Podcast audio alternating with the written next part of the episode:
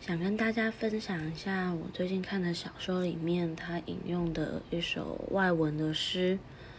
那小说里面是这样子写的：“爱你是我唯一重要的事，莱斯特小姐。有人认为爱是性，是婚姻，是清晨六点的吻，是一堆烦人的不得了的孩子。也许事情真的是这样子的。但你知道吗，莱斯特小姐？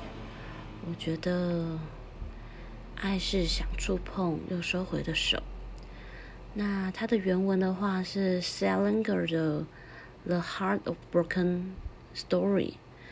原文最后一句最经典是 "I think love is a touch, and yet not a touch"。